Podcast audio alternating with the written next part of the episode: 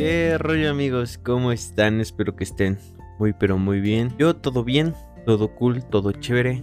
Amigos, sean bienvenidos a un nuevo episodio de su bello podcast Desafío ser millonario por su servidor Per Alan.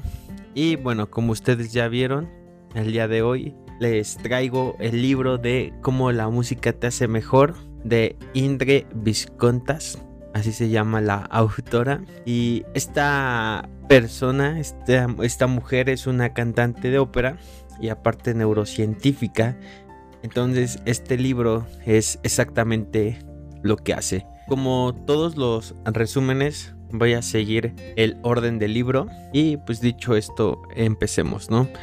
Eh, primero, en la introducción, la autora nos habla sobre su experiencia siendo cantante de ópera y nos dice que bueno, que a muchas personas les sorprende porque en la actualidad es algo raro una cantante de ópera. Pero bueno, también nos mencionan que muchas personas a, pesar de que lleguen a amar cierto tipo de música, digamos como la ópera, se pueden llegar a sentir avergonzadas de sus gustos y dudan de su valor. También nos explica cómo la música pasó de ser popular a ser vista como elitista y cómo desarrollamos nuestros gustos musicales desde niños. Aquí el autor destaca que la música es subjetiva y le damos significado. Además, también nos dice la importancia de la música en la vida diaria y cómo afecta a las personas de maneras únicas. Entonces, dicho esto, esta introducción pues prácticamente nos da como que una idea de qué va a tratar el libro. Entonces, dicho esto, vamos a la parte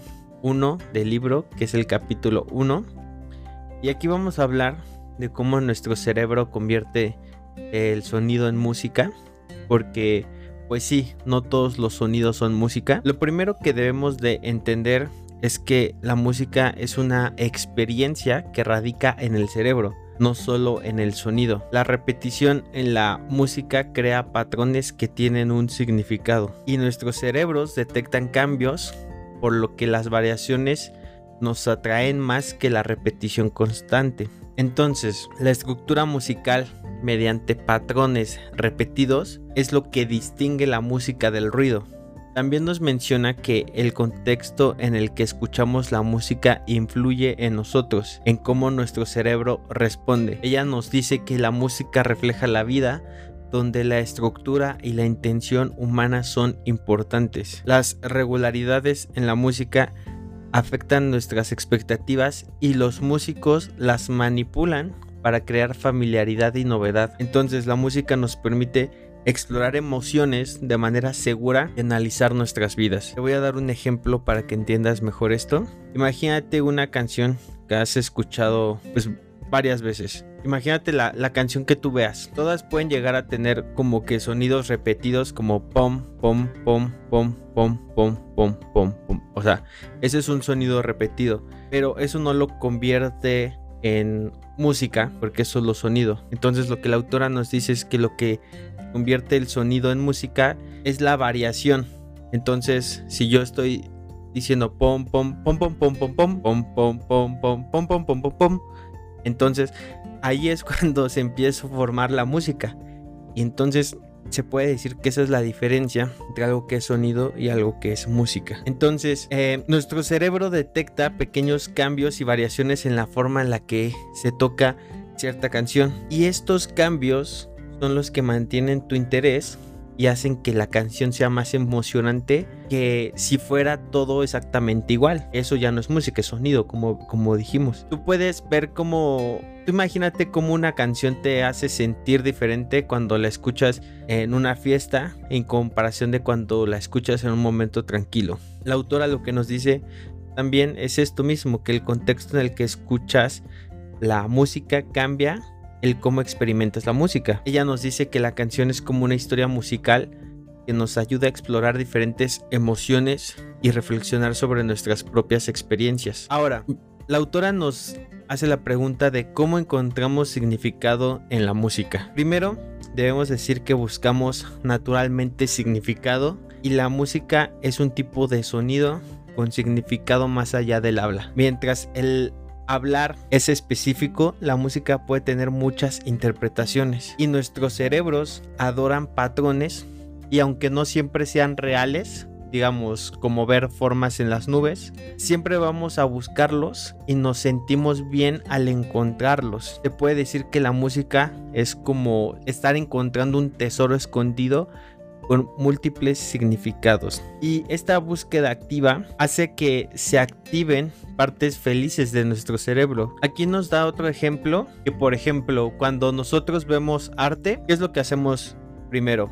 Primero notamos los colores, luego los objetos y más profundo se van activando zonas que conectan recuerdos y emociones. Por eso el arte, para la gente que lo entiende bien, o el arte pintado más bien, es, es, también una... le genera emociones, porque estamos buscando patrones, ¿vale? Y esto mismo, al igual que la música, es lo que nos mantiene emocionados y los que nos mantiene nuestra atención en ese arte. Nuestro cerebro como tal siempre está buscando experiencias ricas en interpretación, porque una vez que entendemos algo, ya no es tan emocionante. Entonces las mejores experiencias ocurren cuando prestamos atención y descubrimos tesoros en la música. Y estas vivencias nos ayudan a entender momentos importantes en la vida de maneras de maneras que las palabras no pueden hacerlo. Esto nos crea una euforia que captura el sentido de vivir. Ahora, la autora también en esta parte nos menciona algo que se llama la teoría del justo medio.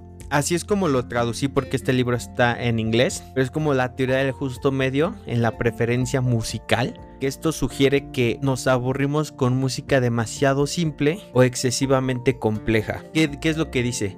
Que la música debe ser predecible pero también interesante.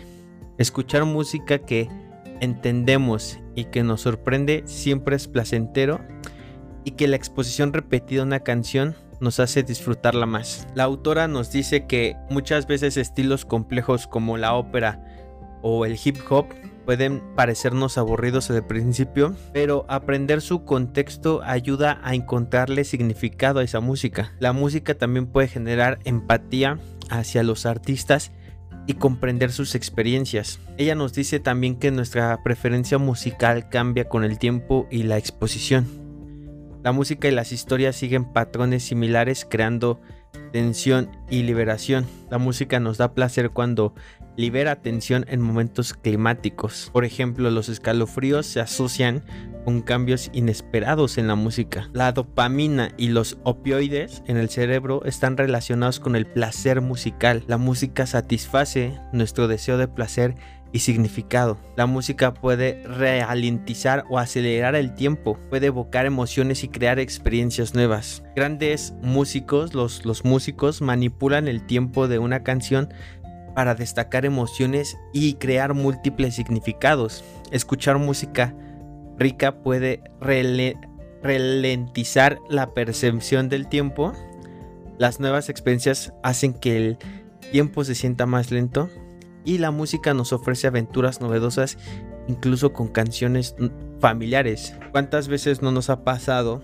O bueno, a mí sí me ha pasado. Que escuchamos una canción y después de cierto evento le encontramos un, significado diferente. Entonces, también la autora eh, nos habla, bueno, hace un análisis más bien, que se me hizo interesante en esta parte, que es que la música puede dividir generaciones y es difícil apreciar sonidos de diferentes épocas. Y aquí nos dice que el gusto musical es subjetivo y lo que es excelente en la música siempre puede ser algo debatido tanto compositores clásicos como artistas modernos siempre van a tener sus bases de fanáticos. Y aquí hay algo que se me hizo muy muy interesante, que es que se hace una pregunta de si existe una música universalmente excelente. Y para hablarnos y respondernos esta pregunta, nos habla de un compositor e historiador musical que se llama Robert Greenberg y este Robert Greenberg dice que la música se vuelve universal al tener belleza y significado para diferentes épocas. O sea, es como lo bueno y lo excelente no lo define tu gusto musical, sino que tanto una canción trasciende épocas y se sigue escuchando a través del tiempo. Básicamente es eso lo que dice. Porque es importante aquí aclarar algo.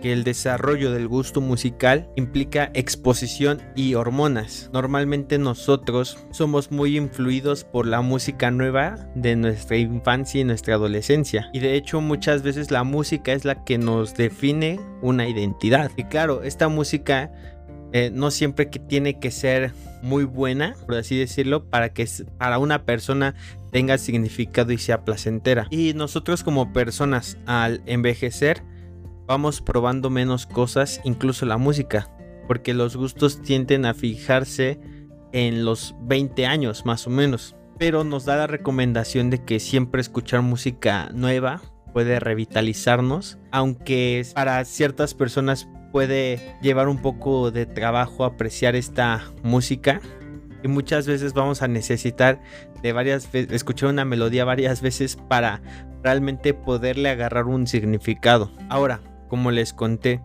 este libro es de una cantante y algo interesante que nos dice es que cualquier persona puede aprender a apreciar la música, pero que muchas veces no todos se sienten capaces de producirla. Ella nos dice que muchos creen que no pueden llevar una melodía o, o, cantar. Y ella dice que esto es una mentalidad muy triste porque en el pasado todos solían interpretar música pero hoy en día parece exclusivo de únicamente los profesionales. Pero la autora aquí nos dice que la mayoría nace con un gusto musical específico. Por ejemplo, los bebés prefieren la música común en su cultura. Ahora, la autora dice que esta creencia de no poder cantar generalmente se debe a la dificultad de producir el sonido deseado. Pero ella nos dice que aquí practicar es clave. Ella compara que hay grandes cantantes y pájaros cantores que ellos no nacieron cantando, sino que aprenden a través de la práctica y de la mejora constante. Ella dice que las conexiones entre el cerebro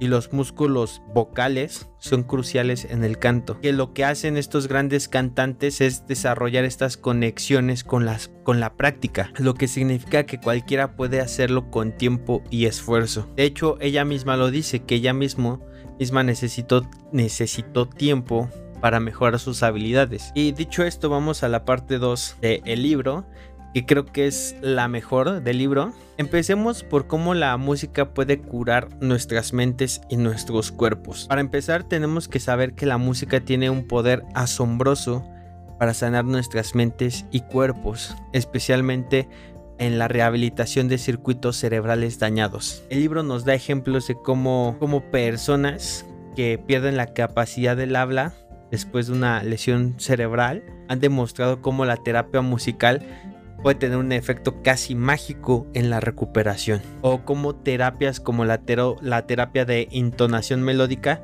son utilizadas por profesionales para tratar condiciones como la afasia o la enfermedad de Parkinson. De hecho, ella nos dice que en pacientes con enfermedad de Parkinson, realizar movimientos voluntarios puede ser algo difícil, pero que sin embargo, cuando se involucran en actividades como bailar o caminar al ritmo de la música, sus movimientos se empiezan a volver más fluidos. Entonces, la terapia musical aprovecha esta conexión con la música para superar problemas cognitivos o motores en el cerebro. Ya esto incluye dificultades para hablar o puede ser realizar movimientos coordinados. La autora también nos dice que la música tiene beneficios médicos más allá de pacientes con daño cerebral. También eh, la música nos ayuda a reducir la ansiedad en personas con enfermedades cardíacas y mejorar la experiencia de procedimientos médicos. El canto también puede fortalecer el sistema inmunológico en pacientes con cáncer y muchas veces han usado la música en salas de operaciones y esto ayuda al personal a relajarse. Entonces, la música ha demostrado ser efectiva para reducir el dolor y la ansiedad en procedimientos médicos. Puede distraer, crear bienestar y disminuir el estrés. cuando alguien está enfrentando un procedimiento desagradable, la música ofrece un entorno sonoro alternativo y desvía la mente de la experiencia. Además, también activa opioides naturales del cerebro y genera sensaciones positivas y reduce el estrés hormonal. Claro que es importante aclarar que la efectividad de la música varía debido a su naturaleza subjetiva. O sea que la música elegida por el paciente tiene que ser más beneficiosa. También han usado la música para relajar a perros en perreras, pero claro, como todo, el efecto depende del tipo de música y las preferencias individuales, incluso en los animales. También nos habla un poco de la enfermedad de Alzheimer y cómo este puede ser un verdadero salvavidas en este mundo tan complicado de esta enfermedad. La autora nos dice que en etapas avanzadas de la enfermedad, cuando la comunicación se vuelve difícil, la música puede traer a la vida a las personas aparentemente desconectadas. Cuando se expone a los pacientes a la música de su juventud, los hace moverse y cantar, expresando emociones y volviéndose a conectar con su identidad pasada. También muestra mejores en función cognitiva, reduce la ansiedad y, restaura el sentido de comunidad significado en sus vidas. Y también la autora aquí nos dice que la razón por la que la música persiste incluso cuando gran parte de la mente se ha perdido sigue siendo un misterio de la neurociencia, pero que sin embargo se cree que la música está representada en múltiples circuitos. Está relacionado con la memoria y crea conexiones sociales más directas que el lenguaje hablado. O sea, puedes tener un circuito dañado en tu cabeza, pero como la música involucra a muchos, por eso es que la música ayuda demasiado a, este tipo de personas con este tipo de enfermedades. Pero aclaro, como dice en el libro, no es algo que se haya comprobado, sino que es algo que se cree que esa es la razón. Y en estos pacientes que tienen Alzheimer, las partes del cerebro relacionadas con la música familiar permanecen siempre activas. Además, también dice la autora que la oxitocina, que es conocida como la hormona del amor, aumenta cuando los pacientes escuchan música, lo que podría ayudarles a conectarse socialmente. Y no solo, y bueno, la autora menciona que no solo se trata de pacientes, pacientes con demencia, sino que también tiene efectos positivos en personas que pues simplemente ya son mayores de edad. Después, en esta misma parte, nos habla de las canciones de cuna y nos habla cómo funcionan como herramienta poderosa que, que no importa de edades y culturas. Este tipo de canciones de cuna que normalmente sirve para calmar a los bebés para que duerman con una canción. La autora dice que estas canciones de cuna no solo benefician a los bebés, sino también a los cuidadores y a las personas que buscan mejorar su calidad de sueño. O sea, dormir con este tipo de sonidos es muy beneficioso. También se ha observado que cantar canciones de cuna a bebés reduce el llanto y los síntomas de cólicos. Además, los cuidadores informan sentir menos estrés al cantar a los bebés y las mujeres embarazadas experimentan mejoras en la calidad de sueños y la ansiedad al escuchar canciones de cuna. La autora nos dice que las canciones de cuna comparten características comunes como una cualidad que es hipnótica, repetición y melodías simples. Ella dice que a menudo se usan compases de tres cuartos o de seis octavos para evocar la sensación de mecerse y lo que asemeja a estar en un útero. Entonces esa es como que la razón de por qué nos puede calmar tanto. Y ahora vamos con otra parte aquí del libro, que es la música y el ejercicio. Esto creo que muchos lo hemos experimentado, pero la música puede proporcionar energía y mejorar el rendimiento atlético en diversas formas. Hay evidencia que sugiere que la música puede ser una herramienta poderosa para motivar y mejorar la experiencia durante el ejercicio. Escuchar música enérgica mientras haces ejercicios puedes, puede tener varios efectos positivos, puede aumentar tu motivación y hacer que el entrenamiento sea más placentero al distraerte de la fatiga y la intensidad del esfuerzo. La música puede también influir en la potencia muscular y mejorar el rendimiento en ciertos tipos de entrenamiento como el de intervalos de alta intensidad.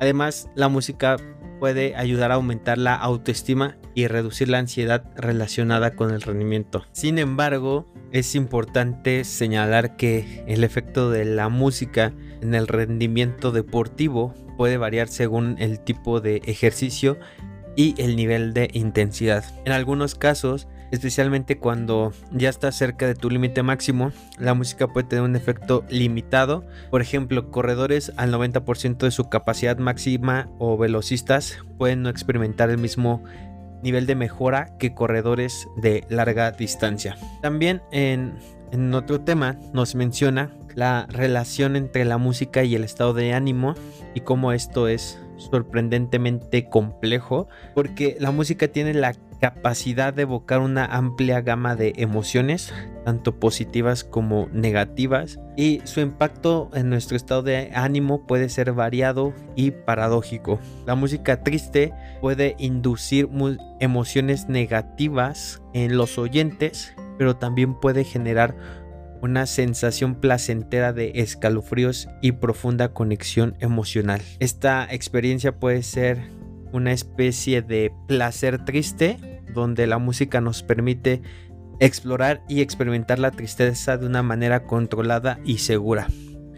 Que en términos generales es cuando es cuando nos sentimos tristes por algo y escuchamos música triste, es como nos hace sentir mejor de alguna manera, ¿no? Por eso dice que es como cierto placer triste. Es una manera de experimentar la tristeza con, de una manera controlada y segura. Entonces la autora dice que es muy interesante cómo la música triste puede tener efectos beneficiosos en nuestra cognición y estado mental. También nos habla en esta parte de la empatía y el papel que desempeña, que por ejemplo nosotros al escuchar canciones que expresen dolor o la tristeza de otros, esto nos hace ser más empáticos. Podemos sentir más empatía y conexión con las experiencias de las demás personas. Y esta conexión, pues claro, puede llevar una sensación de alivio y consuelo, incluso si no estamos experimentando directamente la misma situación. Ahora, la música también nos ayuda al aprendizaje. Es una gran herramienta para el aprendizaje y la memoria. La combinación de música con contenido educativo no solo puede hacer que la información sea más atractiva, sino que también puede mejorar la retención y recuperación de esa información. Hay varias razones detrás de por qué la música es efectiva en este sentido. Primero es que la música proporciona una estructura y secuencia que ayuda a organizar y recordar la información. Las canciones a menudo siguen patrones melódicos y rítmicos que crean una especie de andamio mental para colgar hechos y las ideas. Y esto facilita la recuperación de la información ya que las pistas musicales actúan como puntos de referencia. Que también si te pones a analizar a cuántos de nosotros canciones no nos recuerdan ciertos momentos pasados. Tenemos canciones ancladas a ciertos momentos. Y bueno, al final de cuentas, el mensaje aquí es este, la música, como ya vemos, activa múltiples vías en el cerebro y en el contexto educativo, la música también puede hacer que el proceso de aprendizaje sea más divertido y atractivo. Los estudiantes muy a menudo se sienten más comprometidos y motivados cuando se utiliza música en la enseñanza. Esto puede llevar una mayor atención y participación en las lecciones, lo que a su vez mejora la codificación y el almacenamiento de la información. Y como no puede ser de otra forma, también con niños con necesidades especiales es usada la música. Niños con, con el espectro del autismo o que tienen dislexia, la música puede ser especialmente beneficiosa para ellos. Con la terapia musical y las intervenciones musicales pueden ayudar a estos niños a desarrollar habilidades lingüísticas, sociales y cognitivas de una manera única y diferente. Entonces la música proporciona para ellos un medio atractivo y accesible para aprender y comunicarse. Puede ser una herramienta valiosa en su desarrollo. De hecho, no sé si en algún momento eh, ustedes han escuchado hablar del efecto Mozart, que también lo menciona en el libro. Que bueno, que es como que tú a un niño le pones a escuchar música de Mozart y se vuelve más más inteligente. Que bueno, a ver, la autora dice que pues si bien ella cree que sí puede tener cierto mejoría o que la música sí puede ayudar, ella dice que en general la relación entre la música y la inteligencia es compleja y que no se puede atribuir únicamente a un compositor o a un género, que el niño o la persona se vuelve más inteligente por escuchar Mozart, ¿no? Que es, que es más complejo que que eso, la, inteligencia de alguien. Después, aquí nos habla de un concepto que creo que es muy importante mencionar porque realmente pues inconscientemente es algo que siempre está dentro de nosotros y dentro del libro viene también dicho desde el inicio pero no se habían dado cuenta. Nos habla de la neuroplasticidad. ¿Qué, qué es esto? Es la capacidad del cerebro para cambiar su estructura y función en respuesta a la experiencia y el aprendizaje. Antes se pensaba que esta capacidad se perdía a través del tiempo, pero se ha demostrado que el cerebro adulto es capaz de cambios físicos significativos y puede generar nuevas conexiones entre neuronas aún ya avanzada edad. La neuroplasticidad es esencial para aprender nuevas habilidades adaptarse a cambios en el entorno y recuperarse después de una lesión cerebral. El entrenamiento musical a lo largo del tiempo, en un largo plazo, es un ejemplo destacado de la neuroplasticidad en acción. Los estudios han demostrado que la formación musical puede producir cambios medibles en estructura y función del cerebro. Los músicos son personas que tienden a mostrar diferentes áreas cerebrales relacionadas con el procesamiento del sonido, la conexión entre regiones auditivas y motoras y otras habilidades específicas del instrumento. es, si te das cuenta y han hecho como match, es lo que ya les había dicho antes, de que cualquier persona, o bueno, lo que dice la autora de que cualquier persona puede aprender, ¿no? A hacer, a tocar un instrumento o a cantar. No dice que a nivel profesional o super ópera o super top, pero que sí puedes alcanzar un nivel muy muy bueno. Y esto tiene que ver con la neuroplasticidad. O sea, lo practicas tanto que tu cerebro lo empieza a interiorizar y empieza a crear nuevas conexiones. Esa neuroplasticidad es la que se necesita para cantar o para tocar un instrumento.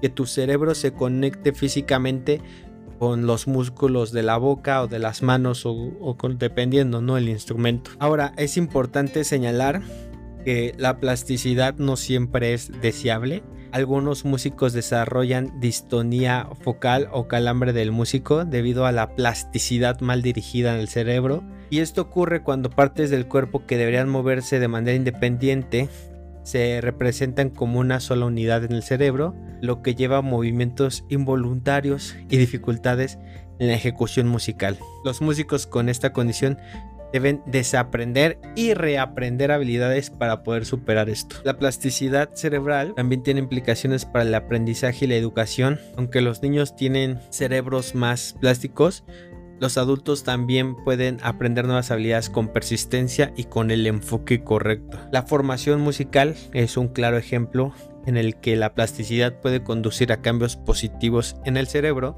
Sin embargo, no todas las horas de práctica son iguales y la calidad y la variedad de la práctica también son importantes para aprovechar al máximo la plasticidad cerebral y trascender ya sea que tú quieras cantar o tocar algún instrumento en particular. En particular. Ahora, si bien recordarán, aquí en el, en el podcast tenemos uno que se llama Fueras de series de Malcolm Gladwell.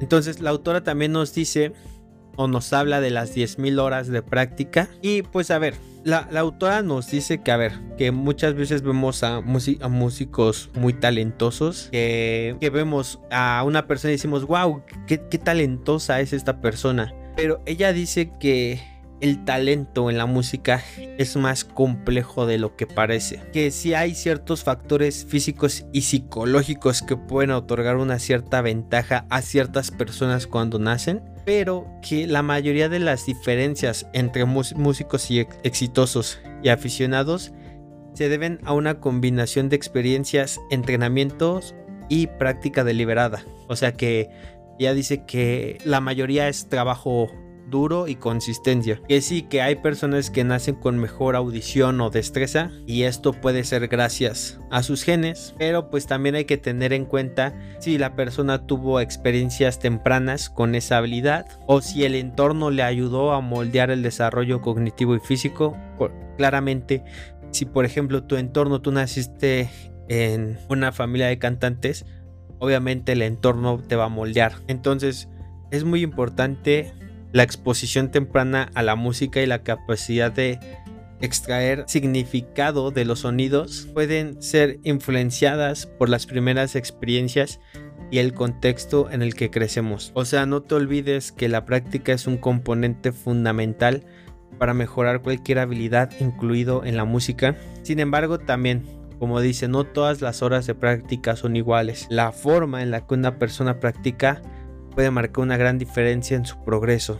La práctica deliberada que implica salir de la zona de confort, establecerse objetivos específicos y alcanzables, también mantener un enfoque intenso en la tarea, eh, recibir comentarios de alta calidad y desarrollar nuevos modelos mentales de habilidades puede ser mucho más efectiva que la, que la práctica intencionada. La motivación y la mentalidad también juegan un papel crucial en el proceso de mejora. Las creencias sobre la inteligencia y el talento ya sean fijas, innatas o de crecimiento, o sea, las que adquieres, pueden tener un impacto significativo en la forma en la que nos enfrentamos a los desafíos y la práctica. Una mentalidad de crecimiento que valora el esfuerzo y la mejora continua pueden llevar a una práctica más efectiva y placentera. Y dicho esto, vamos a pasar a la parte 3 del libro, que es cómo la música hace mejor a la sociedad. Debemos entender algo, cuando escuchamos música que nos conmueve, nuestros cerebros reaccionan de manera similar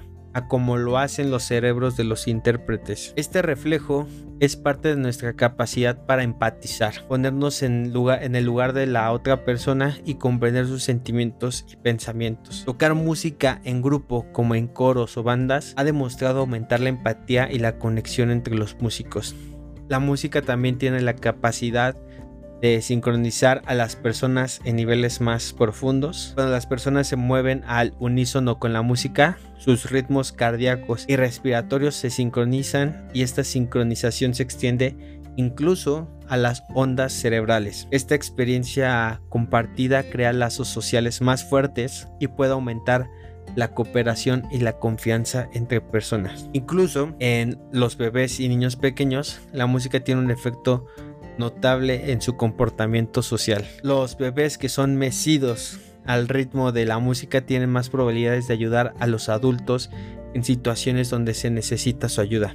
La música puede influir en cómo nos comportamos y cómo interactuamos con los demás, incluso desde una edad temprana. Sin embargo, al igual que la música puede unir, también puede dividir. La música puede aumentar también los niveles de oxitocina en el cerebro y en consecuencia promover comportamiento prosociales. Pero esta misma oxitocina también tiene un lado oscuro que puede inducir sentimientos de exclusividad y separación, lo que puede llevar a la formación de tribus o grupos excluyentes. Y también otra cosa que nos dice es cómo la música no solo influye en los individuos, sino que también puede moldear culturas y civilizaciones enteras y lo ha hecho a lo largo de la historia. Desde las canciones de trabajo, como no sé, canciones del ejército, por, por darte un ejemplo, los himnos nacionales. Entonces la música tiene ese poder. ¿Cuántas veces no se crearon himnos o canciones en ciertos aspectos de la historia que hicieron sentir a, la, a las personas